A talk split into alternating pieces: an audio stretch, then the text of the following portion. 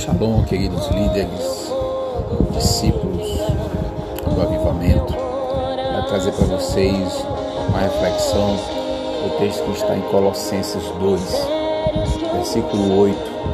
Fala sobre a advertência contra falsos ensinos e a divindade de Cristo, a sua obra redentora. Diz assim: Cuidado que ninguém vos venha a enredar com sua filosofia e vãs sutilezas, conforme a tradição dos homens, conforme os rudimentos do mundo e não segundo Cristo. Portanto, nele habita corporalmente toda a plenitude da divindade. Também nele estáis aperfeiçoados. Ele é o cabeça de todo o principado e potestade.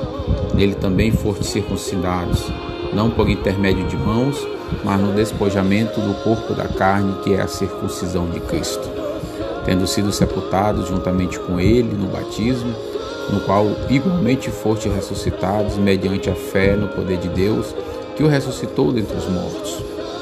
E a vós outros que estáveis mortos pelas vossas transgressões e pela incircuncisão de vossa carne, vos deu vida juntamente com ele, perdoando todos os nossos delitos, tendo cancelado o escrito de dívida que era contra nós e que constava de ordenança, no qual nos era prejudicial, removeu inteiramente escravando na cruz, despojando os principados e as potestades, publicamente os expôs ao desprezo, triunfando deles na cruz. Aleluia!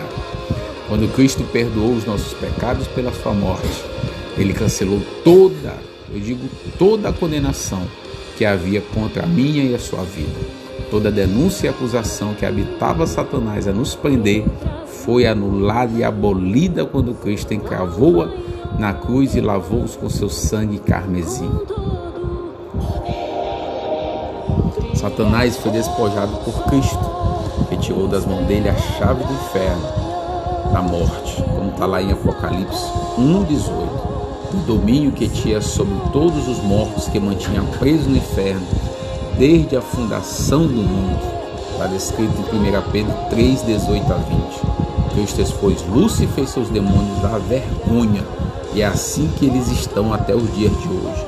Pois quando humilhou Satanás e pisou-lhe a cabeça, diante de todos, pregou os que estavam cativos e aquela multidão prontamente quis a salvação por Cristo, somente permanecendo com ele quem optou por não seguir a Jesus. Que palavra poderosa, que palavra abençoada. Quando na cruz do Calvário aconteceu e Jesus disse: Teleios, está consumado, está finalizado. Ali Satanás foi posto sob vergonha e assim ele está até o dia de hoje. Celebre a sua vida, celebre o sacrifício derramado na cruz do Calvário por você.